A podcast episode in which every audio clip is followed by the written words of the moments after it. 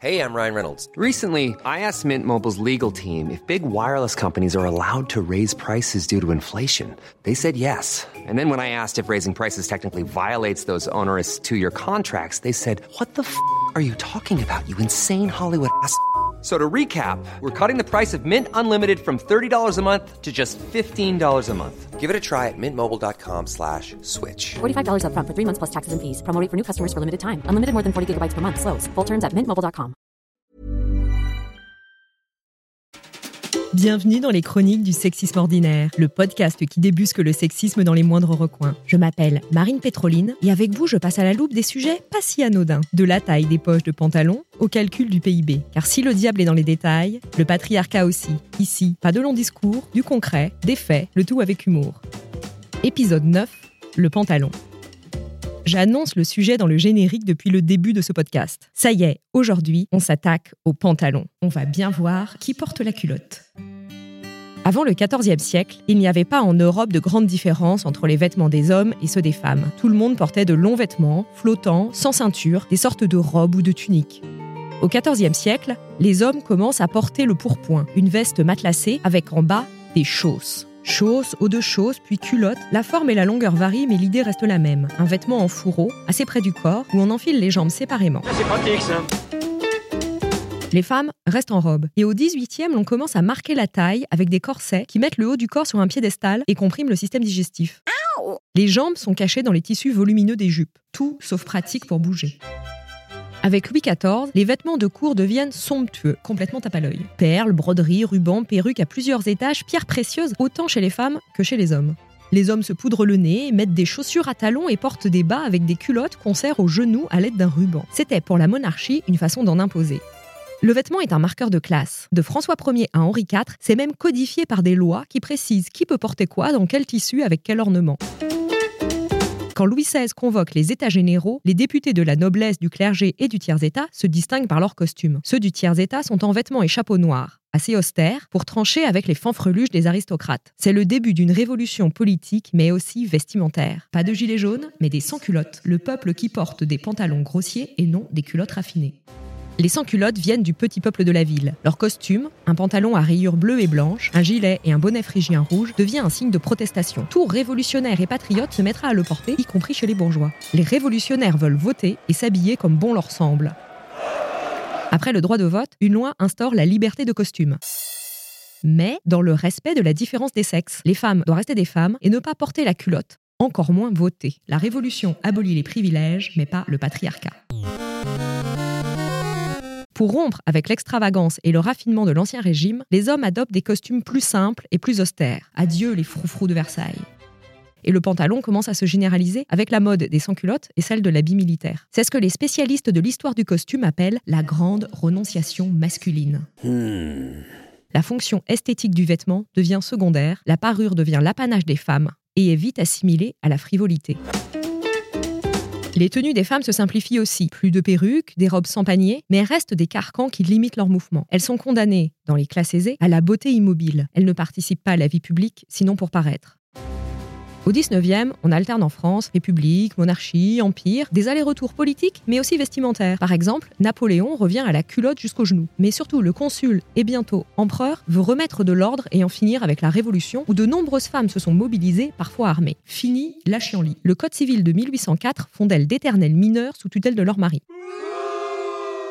Napoléon nomme aussi des préfets. Celui de Paris s'empresse, dans une ordonnance de 1800, d'interdire aux femmes de s'habiller en homme et donc de porter le pantalon. Il peut y avoir des dérogations, très rares et à renouveler tous les six mois. Par exemple, Rosa Bonheur, la grande peintresse animalière du 19e, obtient le droit de porter le pantalon pour se rendre dans les abattoirs où elle observe les animaux.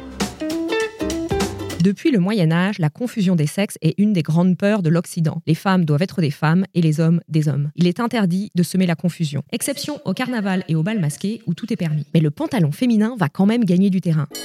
C'est une question de sécurité et d'hygiène. Les robes longues, c'est pas pratique. Surtout quand vous faites naufrage ou que vous êtes au milieu d'un incendie, comme au bazar de la Charité en 1897 où la majorité des victimes furent des femmes. À cette époque, même si de nombreuses professions leur restent interdites, le travail des femmes se développe et se diversifie. Il faut des vêtements adaptés, le pantalon en fait partie. Notez que les femmes se travestissent parfois en hommes pour accéder à certains métiers ou simplement pour être payées autant qu'un homme. Le mouvement féministe émerge et se structure. Les principales revendications portent sur le droit de vote, le travail, mais aussi sur la liberté vestimentaire, dont celle de porter le pantalon. Les critiques pleuvent et de nombreuses caricatures présentent les femmes en pantalon comme violentes, dépravées sexuelles, avides de pouvoir, voulant asservir leur mari en leur volant la culotte. Des figures emblématiques vont défier ces codes et porter le pantalon. Des artistes, Georges Sand, Rosa Bonheur, plus tard Sarah Bernard.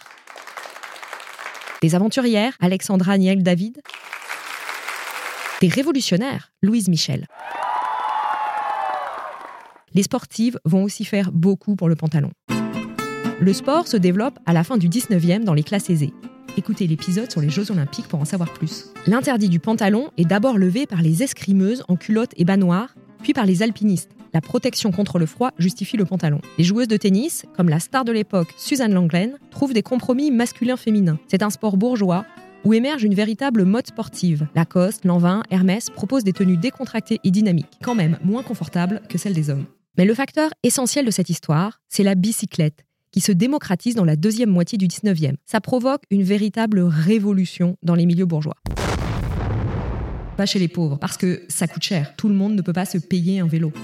C'est un vecteur d'émancipation pour les femmes, qui peuvent alors se déplacer sans l'aide d'un mari, d'un cocher ou d'un chauffeur. Mais essayez donc de pédaler avec une robe longue à multiples jupons, un corset et des bottines qui compriment les chevilles.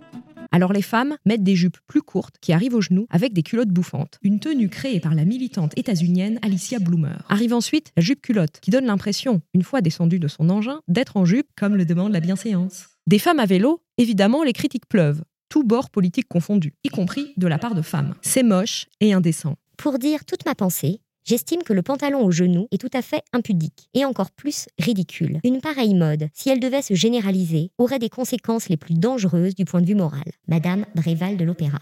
Ces femmes à vélo aux allures garçonnières, des hermaphrodites qui encombrent les avenues, provoqueraient une confusion entre les deux sexes et créeraient des bataillons de lesbiennes.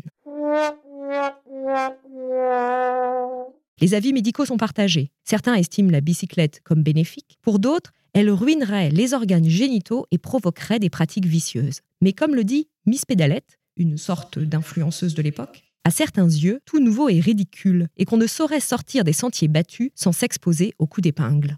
Bon an, mal an, la culotte se démocratise, à tel point qu'un journaliste écrit en 1895 qu'il y aurait à Montmartre autant de femmes en culotte qu'en robe. Cette année-là, Pierre et Marie Curie se marient et reçoivent en cadeau deux bicyclettes. Le couple part pédaler et Marie porte une culotte bouffante sans être inquiétée. L'interdiction de 1800 est pourtant toujours en vigueur. En 1912, la féministe autrichienne Rosa Meyerder estime qu'à l'échelle internationale, la bicyclette a fait davantage pour l'émancipation de la femme que tous les efforts du mouvement féministe. 20e siècle, dernière ligne droite. Pendant la guerre 14-18, les femmes remplacent les hommes à l'usine et au champ. Elles portent des costumes masculins. La guerre justifie les moyens, ça passe. Et puis, le style militaire est à la mode. Mais certains estiment que cette masculinisation des femmes risque de déviriliser les hommes, alors qu'on a besoin de gars bien virils dans les tranchées. On continue alors de valoriser un modèle féminin basé sur la séduction. C'est un devoir patriotique pour soutenir le moral des troupes.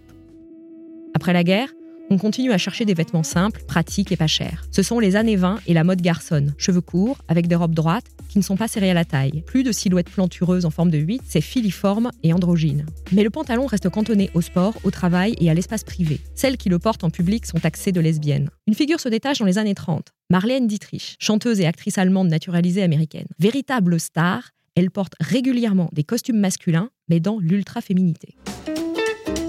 Avec la guerre 39-45 et le régime conservateur de Vichy, le travail des femmes est limité, le divorce plus difficile et l'avortement devient un crime d'État passible de la peine de mort. Les femmes sont renvoyées au foyer, faire des enfants, et Pétain crée la fête des mères. Côté mode, retour de la femme fraîche et plantureuse par opposition à la garçonne des années 20. Il n'est pas question de mettre des pantalons. Le short reste autorisé pour les jeunes filles qui doivent faire du sport et défiler en rang pour prêter serment. Pendant ce temps, le pantalon fait une percée décisive aux États-Unis et en Angleterre. C'est l'époque de Rosie la rifteuse. Vous avez déjà vu cette illustration d'une femme en bleu de travail avec un fichu rouge à pois sur la tête. We can do it. En Angleterre, la princesse Elisabeth, la future reine, est photographiée en train de changer un pneu vêtue d'un pantalon dans l'uniforme de l'Auxiliary Territorial Service. En France, il faut attendre l'après-guerre, avec des figures comme Françoise Sagan. Mais en dehors des milieux progressistes et intello, le pantalon reste souvent proscrit. Des femmes en pantalon sont refoulées dans des restaurants. On rapporte une affaire judiciaire où une femme n'aurait pas été reçue comme témoin car elle portait un pantalon. À l'école, c'est interdit pour les élèves et les professeuses, exception pour les cours de sport et les grands froids en hiver. En politique, les premières qui dans les années 70 osent le pantalon se voient refuser l'entrée de l'Assemblée nationale. Dans la mode, Yves Saint Laurent va largement démocratiser le pantalon avec le smoking féminin, une de ses pièces maîtresses. En 1965, on estime qu'il y a plus de pantalons que de jupes produits par l'industrie textile. Et en 1969, le Figaro écrit Le pantalon, c'est gagné. Et aujourd'hui alors, le pantalon féminin n'est plus un sujet mais les poches sont parfois tellement petites qu'elles en deviennent inutilisables. Impossible d'y faire rentrer un téléphone ou même des clés. Certaines sont allées mesurer. Pour les jeans, les poches des femmes seraient 48% plus courtes et 6,5% plus étroites que celles des hommes. Vous avez maintenant compris que le vêtement masculin a évolué pour être plus pratique, alors que pour les femmes, c'est l'esthétique qui prime. Christian Dior a d'ailleurs dit en 1954 Les hommes ont des poches pour garder des choses, les femmes pour décorer. Autre explication, ça demande plus de tissu, donc c'est plus cher. Et puis, les femmes ont des sacs à main. De là à imaginer un complot entre l'industrie du pantalon et celle de la maroquinerie. Mais en vous parlant de tout ça, je risque gros. Marie Kirchen, journaliste chez BuzzFeed, a publié un article sur les poches de pantalon trop petites en 2017. Gros buzz qui dérape en cyberharcèlement. Des messages d'insultes, de haine et de menaces pleuvent. Donc, aujourd'hui en France, il est compliqué, voire dangereux, de s'exprimer sur des questions de genre, en particulier si elles paraissent anodines. Le moindre questionnement des normes soulève des torrents de haine. Le but décrédibiliser et réduire au silence. J'en ai fait moi aussi les frais, avec une vidéo sur l'usage du terme mademoiselle qui m'a valu mon premier raid de harcèlement sur Instagram. Vous ne verrez pas les commentaires que j'ai fini par fermer pour me protéger. Et la jupe pour homme alors? Certains osent et l'assument pleinement, comme Mark Bryan, cet Américain qui travaille en Allemagne comme ingénieur en robotique et se définit comme un hétéro, marié et heureux, qui aime les Porsche, les belles femmes et qui a des talons et des jupes dans sa garde-robe. Circuler, il n'y a rien à voir, à part des looks sophistiqués, suivis par plus de 600 000 personnes sur Instagram. Mais ça reste anecdotique, et même hautement transgressif. Dans notre société patriarcale, adopter les codes du groupe jugé inférieur reste un énorme tabou. Quand une femme porte un pantalon, elle s'élève dans l'échelle de valeur. Quand un homme porte une jupe, il descend. Donc messieurs, si vous voulez porter des jupes aussi facilement que les femmes portent des pantalons, il va falloir se bouger et combattre le patriarcat avec nous. Merci d'avoir écouté cet épisode. Si vous voulez aller plus loin, je vous recommande le livre de Christine Barr, Histoire politique du pantalon. Je mets les références et quelques autres articles dans les notes. Les extraits d'archives sont issus du projet Mots écrits, Archives de femmes, Histoire de femmes, les sportives, par la compagnie La Minutieuse, création Sophie Bourrel. Merci à elle de nous les avoir transmis.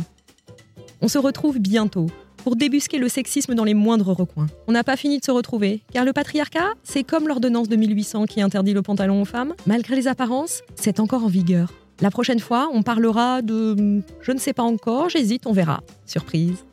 Si vous aimez ce podcast, si vous pensez que le monde ne se porterait que mieux si plus de gens l'écoutaient, abonnez-vous dans votre appli de podcast, parlez-en autour de vous et mettez 5 étoiles avec un commentaire gentil de préférence dans Apple Podcast ou Spotify. Vous pouvez aussi nous suivre sur les réseaux sociaux, Instagram et depuis peu TikTok, et vous abonner à la newsletter pour plus de décryptage antisexiste. À bientôt!